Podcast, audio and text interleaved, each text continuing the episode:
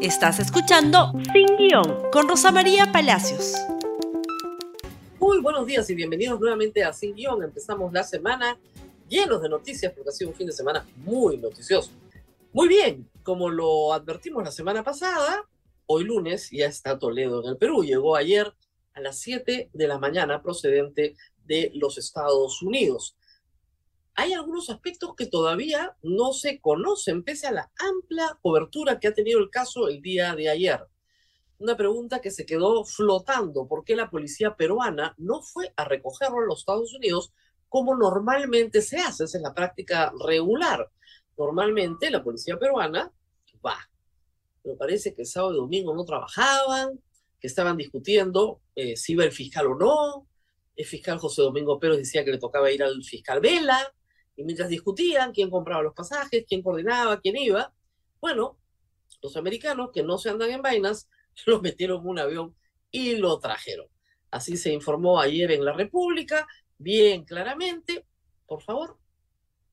¿No es cierto? Llegó ayer a las 7 de la mañana procedente de Los Ángeles. Voló de San Francisco a eh, Los Ángeles y de Los Ángeles a Lima ha, tardado 12 horas tramitar, tramitar todo lo que hay que tramitar, 12 horas, para que Alejandro Toledo esté finalmente en el penal de Barbadillo. Y hay que decir que, bueno, que la verdad, francamente, parece también un problema de coordinación entre las autoridades peruanas. Lo que tenemos en imágenes son eh, unas tomas captadas por pasajeros en el aeropuerto de San Francisco. Toledo está enmarrocado esa es la razón por la cual lo movilizan en silla de ruedas, porque es mucho más fácil transportar a una persona enmarrocada en una silla de ruedas donde la puedes contener de mejor, manera. Se le ubicó en la parte de, atrás del avión, en la última fila, y viajó con estos dos eh, policías, que ustedes ven, son marshals americanos, y lo entregaron ya en el aeropuerto de Lima. Pasó muy rápidamente el control migratorio y luego siguieron una serie de procedimientos, algunos bastante inusuales. Por ejemplo, lo que sigue. La fiscal de la Nación se presentó en la aviación policial, ¿no es cierto? Por favor, si me ayudan con esa noticia. La fiscal Benavides participó en la diligencia tras ser este, extraditado. ¿Qué tenía que hacer la señora Benavides? Nada. No es la fiscal del caso, no le corresponde acusar a Alejandro Toledo, no tiene que leerle sus derechos, fue a decirle cuáles eran sus derechos. A ver, un momentito. El beneficio de antejuicio lo tiene un presidente de la República hasta cinco años después de haber dejado la presidencia. Por ejemplo, en el caso de Castillo, en efecto, la señora tenía que ir y detenerlo y hacer todo el procedimiento porque le tocaba a ella. Muy bien. Pero en el caso de Fujimori, en efecto, fue extraditado al Perú, aterriza en Chile y ya tenía los procesos abiertos y había sido acusado por graves violaciones a los derechos humanos y por una serie de actos de corrupción ante la Corte Suprema como presidente de la República. El caso de Toledo, el primer caso de Coteva, se descubre en el 2013 y él había dejado de ser presidente en el 2006 la fiscal de la nación acá no tenía nada que hacer. Pero fue, digamos, el preludio de una serie de actos de figuratismo, la verdad, bastante extraños. Los fiscales a cargo de la extradición, porque hay un fiscal a cargo de la extradición, concluyeron que era más rápido hacer el control de identidad en la misma aviación policial a donde había llegado. Y luego de pasar migraciones, control migratorio, se le podía hacer con un huellero ¿no es cierto?, que tiene cualquier notario, este, la identificación personal. Y el señor José Domingo Pérez dijo que de ninguna manera, audiencia pública, bueno, audiencia pública, más fotos, acá tenemos por favor las fotos de la audiencia pública, muy bien, entonces pasa control de identidad en audiencia pública. Y le preguntan cómo se llama, da su número de un DNI, su domicilio, se confundió un momento y dio la dirección de Camacho de la casa que fue efectivamente la que ocupó durante muchísimos años, pero que ahora está incautada porque parte de la coima que le paga Odebrecht la usan para pagar la hipoteca final que tenía la casa. Y cuando tú mezclas un bien no manchado con dinero manchado, todo el bien se mancha. Ha perdido su casa entre los bienes incautados que tiene. A esa casa no creo que vaya a ir. ¿Es posible que un bien incautado sea ocupado? Sí, es posible que un bien incautado sea ocupado, sí. Pero esa incautación está firme. Porque si se peleó contra esa incautación hace años, está firme. Esas incautaciones ya no han sido contestadas. Son parte del botín. Así que ¿a dónde va a ir? Bueno, lo llevaron al centro de Lima. Dios mío. De ahí no esperaron ahí a la clasificación del INPE, que obviamente iba a ser a Barbadillo, ya lo habían anunciado. No, lo llevaron al cuartel Cibeles a que espere la clasificación del INPE. Bueno, y de ahí lo trasladaron en helicóptero a finalmente Barbadillo a las 7 de la noche. Ahí está. Entonces, ¿qué pasa acá? ¿Hay un problema de coordinación? Sí. Pero también hay un problema de figuretismo innecesario de todos los actores judiciales. Todos quieren salir en la foto, por Dios. Ya va a haber tiempo para que se tomen sus fotos. El colmo del figuretismo, sin embargo, no vino ahí. Vino en la portátil de unas 30 personas contratadas por aparentemente Doris Sánchez y el exministro Almerí, que se hicieron también presentes en la avenida eh, Elmer Fawcett para hacer un escandalete de esas portátiles a las que nos tenían acostumbrados antes, Doris Sánchez muy contenta, la, sonrisa era enorme, parecía que volvía después de una década a las pantallas, estaba encantada. Y Almerí cruzó la pista para eh, increpar al ex vicepresidente eh, David Weissman, que muchas veces en los últimos meses ha señalado su rabia, su indignación, su molestia con Alejandro Toledo. No solamente de ahora, ojo, cuando sale el caso de Coteve en el año 2013, yo entrevisté a David Weissman y tuvimos que prácticamente parar la entrevista porque yo pensaba que le iba a dar un ataque cardíaco en vivo. Es una persona vulnerable, mayor, operada del corazón, y algo que lo indignó y con toda razón profundamente es que Alejandro Toledo, en una de sus tantas mentiras, dijera que su suegra había comprado la casa de las casuarinas con las reparaciones del holocausto. ¿no? Entonces, claro, para cualquier hijo de sobrevivientes del holocausto, ¿no? Esta era una cosa espantosa, espantosa la que había dicho, porque además era una mentira horrorosa, ¿no? Entre las tantas otras que ha dicho. Pero el tema es que lamentablemente los colegas de Cuarto Poder, y creo que ahí se equivocaron, lo llevaron, o sea, le, digamos, prepararon la situación, lo llevaron a cableado con un micrófono a la puerta de la aviación policial, supuestamente a encarar a Toledo, cuando todos sabemos perfectamente que nadie puede pasar que no esté vinculado directamente al proceso. ¿Para qué lo llevaron ahí? No lo sé. Y luego, la portátil con Almerí, Almerí se le acerca y lo comienza a insultar. Pierde los papeles, le tira un puñete, ahora lo quieren denunciar porque le han roto el labio, le han movido el diente. El señor Weissman se ha pasado seis horas en el hospital, pésimo, porque claro, se le ha subido la presión, se le han disparado todos los indicadores, tiene cuatro bypasses y está próximo a cumplir en una semana 86 años. Estas son las imágenes que han visto seguramente ustedes ya. Yo voy a declarar que cuando yo era ministro, sí. Me pedía todos los días de trabajo para tocar. Por los ¿Qué? nombres. No seas desgraciado, mentiroso. No, no soy mentiroso. Eres mentiroso No, de porquería. No. Muerto de Te hambre pusieron, que me pediste te pusieron trabajo. dos meses de ministro y te votaron por burro y de. Por eso, eso debes decir en la televisión. Anda, No ser un desleal. Dice tu madre. No, desgraciado de mierda.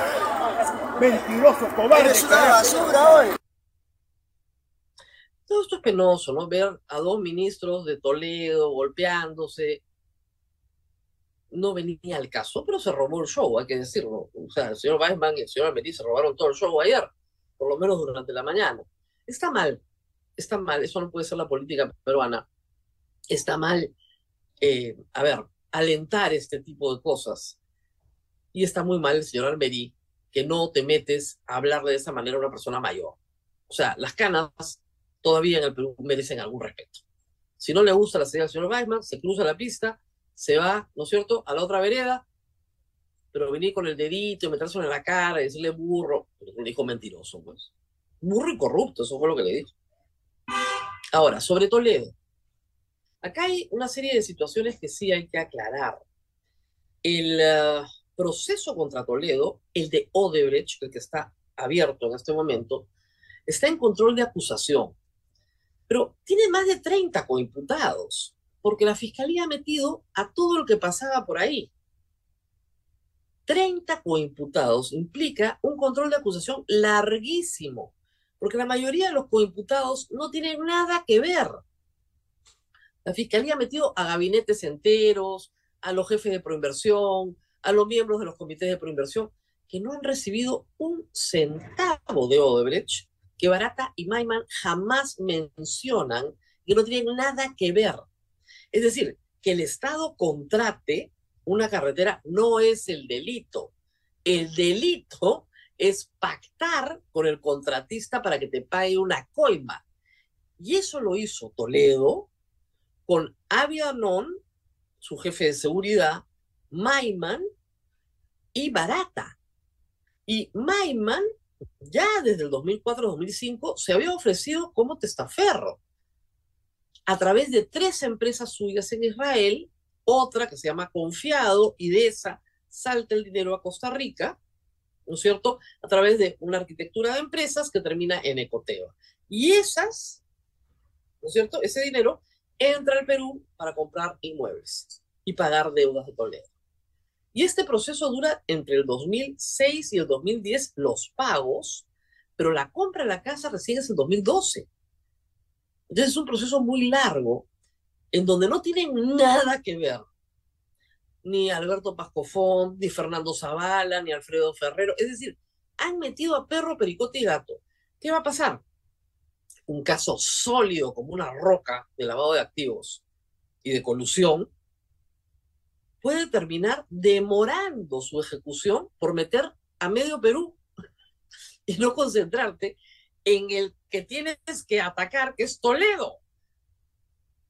Todos los demás pueden ser testigos de cómo se tramitó el contrato, etc. Pero si son imputados, tienen todo el derecho a defenderse.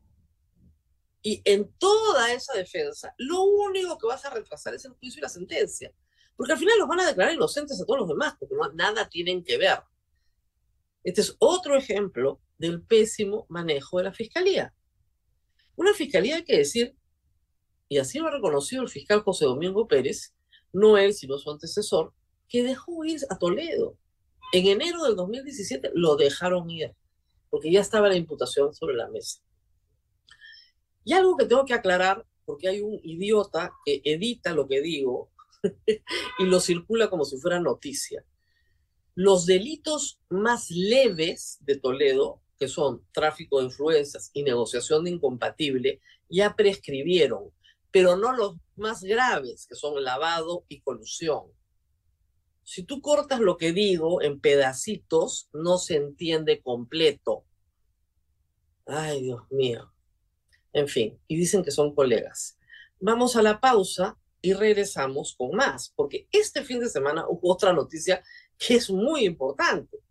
La señora presidenta ha cambiado cuatro ministros de Estado. Regresamos con eso.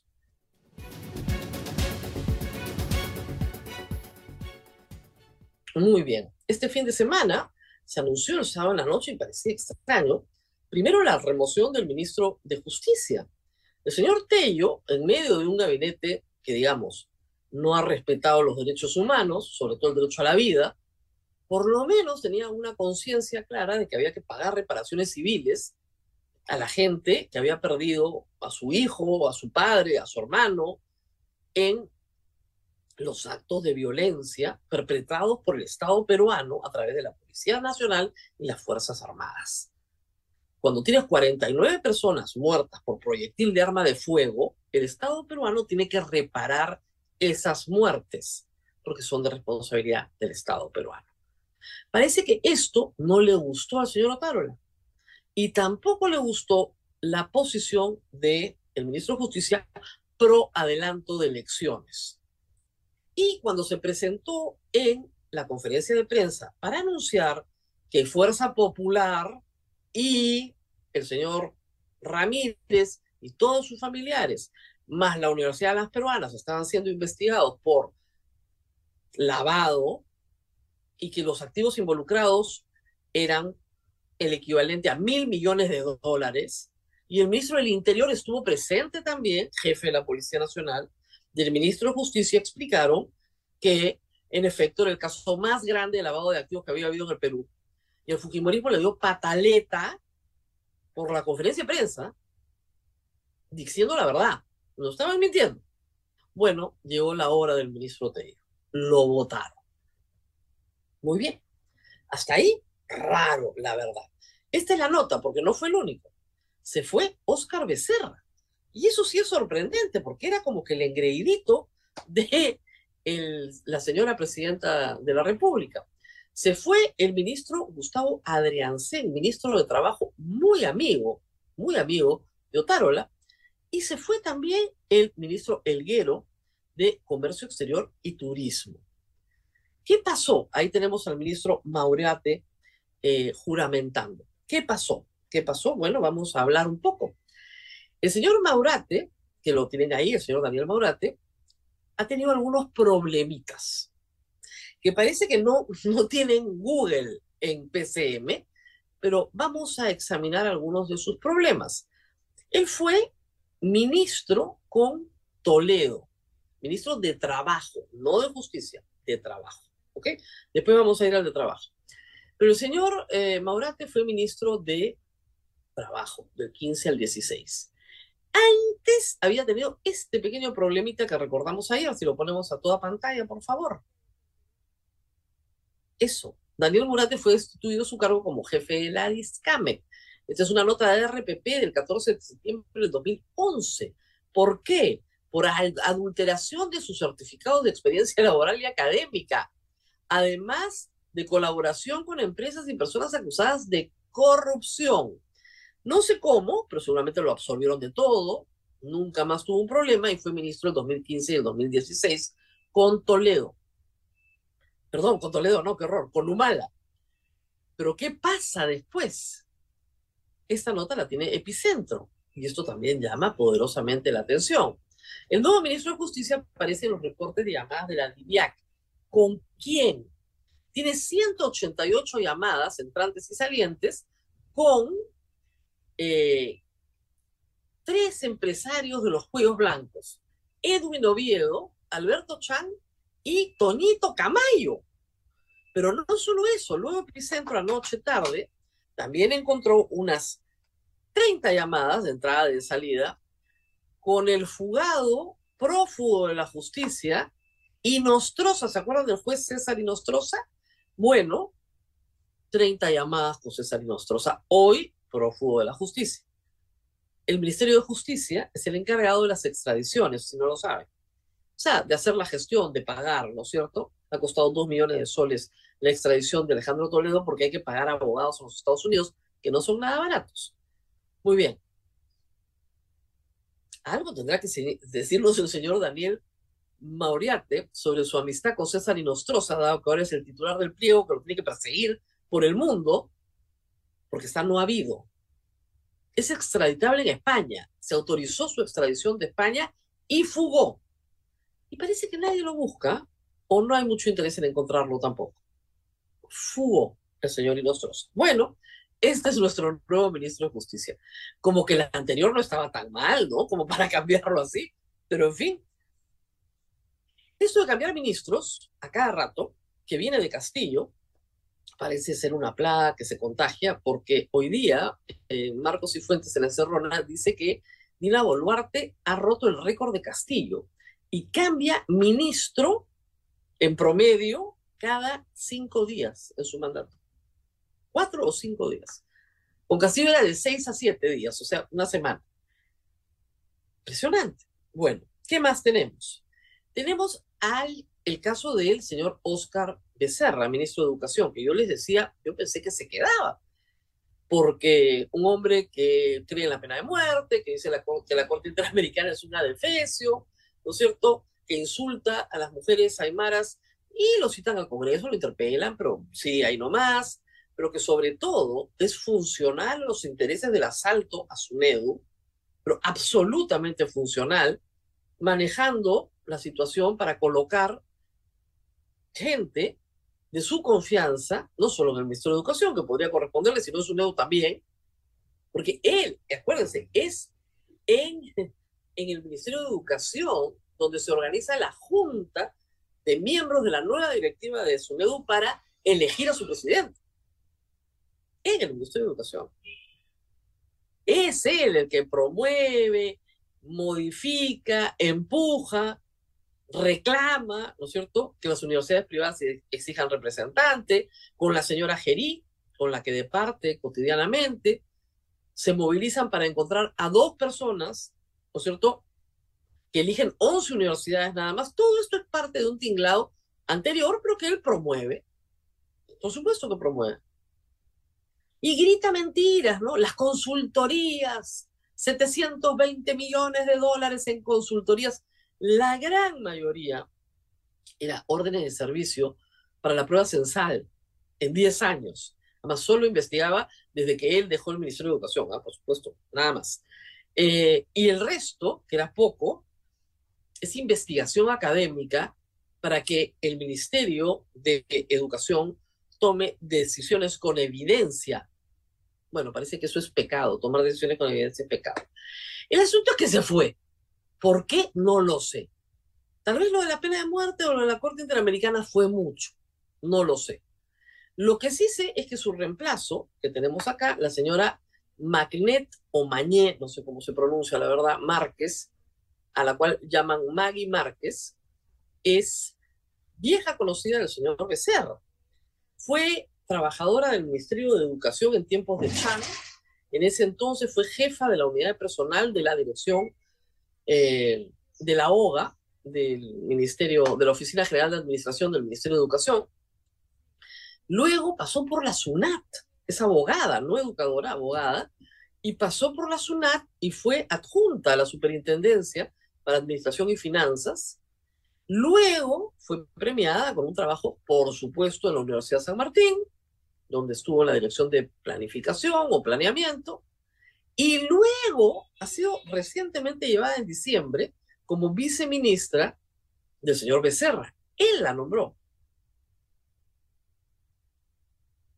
Por lo tanto, se presume que va a continuar con las políticas del señor Becerra Esperamos que con menos estridencia, con mejor vocabulario y sin andar trompeándose con todo el mundo. Esperemos.